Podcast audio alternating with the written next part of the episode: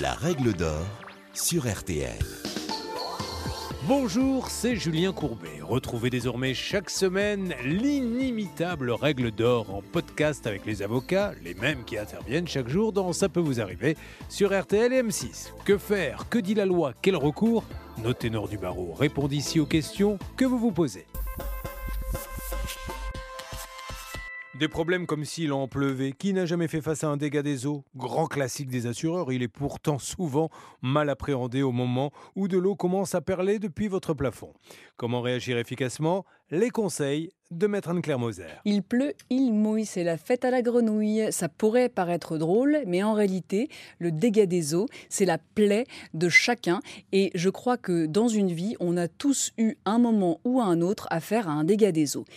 C'est tellement vrai que euh, la garantie de dégâts des eaux, elle est comprise dans l'assurance habitation et elle est incluse dans tous les contrats multirisques habitation.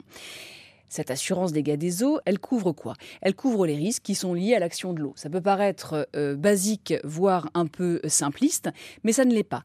Parce que les dégâts des eaux, ils sont multiples. Et l'eau, on le sait, quand elle vient dans une maison, c'est la catastrophe parce que ça abîme tout et ça pose de gros problèmes. Alors, vous avez un dégât des eaux, il faut savoir quoi faire.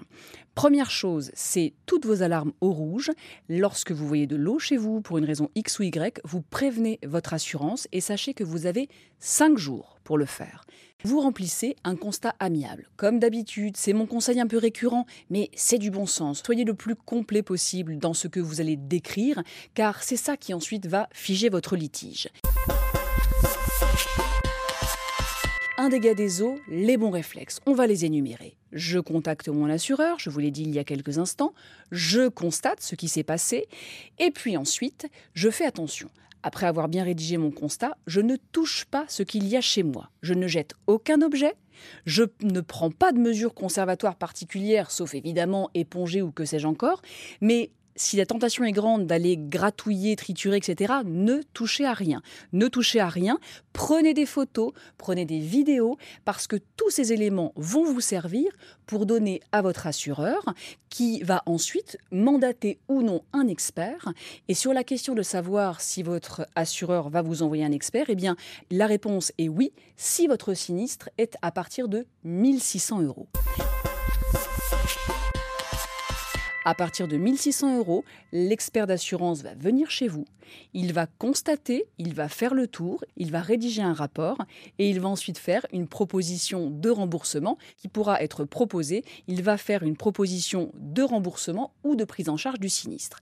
Là, je vous ai parlé du dégât des eaux que vous faites à vous-même, si je puis dire, parce que on peut imaginer, par exemple, ça m'est déjà arrivé, euh, une salle de bain, c'était le cas euh, chez moi, qui fuyait dans ma propre cuisine. Voilà, ça c'était mon petit dégât des eaux à moi. Mais on peut aussi fort bien imaginer le dégât des eaux qui vient de la salle de bain du voisin et qui vient couler dans votre cuisine. Et dans ce cas-là, vous imaginez bien qu'il n'y a plus un assureur en cause, mais deux assureurs. Et c'est pour cela qu'il est important soit d'avoir un rapport d'expert, soit d'avoir des choses bien détaillées et d'avoir pris des photos, comme je vous ai dit tout à l'heure, puisqu'il va ensuite y avoir une discussion entre les assureurs sachant que la personne qui va prendre en charge le sinistre et celle qui l'a causé. Alors, sur mon modeste exemple, vu que c'était ma salle de bain qui fuyait, vous imaginez bien que c'était notre propre responsabilité.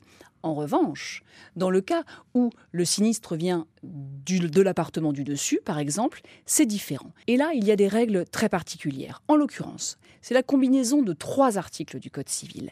L'article 1382, l'article 1383 et l'article 1719, qui sont issus de la loi euh, du 10 juillet 1965 de la loi sur la copropriété et qui nous précise que la victime du dégât des eaux peut obtenir la réparation auprès du propriétaire du logement dans lequel la fuite a pris naissance.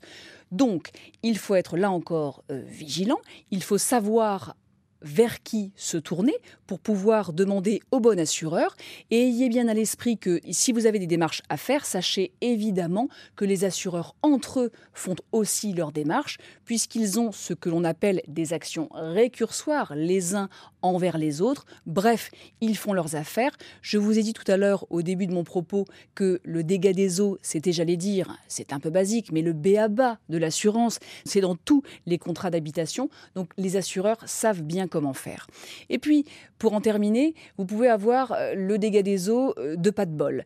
Moi qui habite à Reims, je peux vous dire qu'il y a eu des pluies diluviennes il y a euh, pas très longtemps et des dégâts des eaux, croyez-moi, il y en a eu beaucoup et ce sont des dégâts des eaux qui viennent de l'extérieur et dans ces cas-là, l'assureur prend alors en charge et le motif en tout cas de cette prise en charge, ce sera cet événement extérieur. On ne pourra pas vous opposer une fin de non-recevoir puisque ce sont a priori des choses que l'on ne peut pas prévoir, sauf à ce qu'il y ait euh, entre nous des gens qui sont capables de prévoir la pluie et le beau temps, ou en l'occurrence le mauvais temps. C'est peu probable.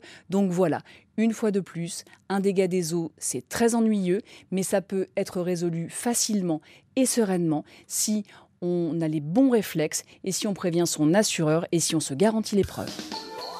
Vous venez d'écouter le podcast des règles d'or de l'émission Ça peut vous arriver. Retrouvez tous les épisodes de ce podcast sur l'application RTL, sur rtl.fr et sur vos plateformes favorites.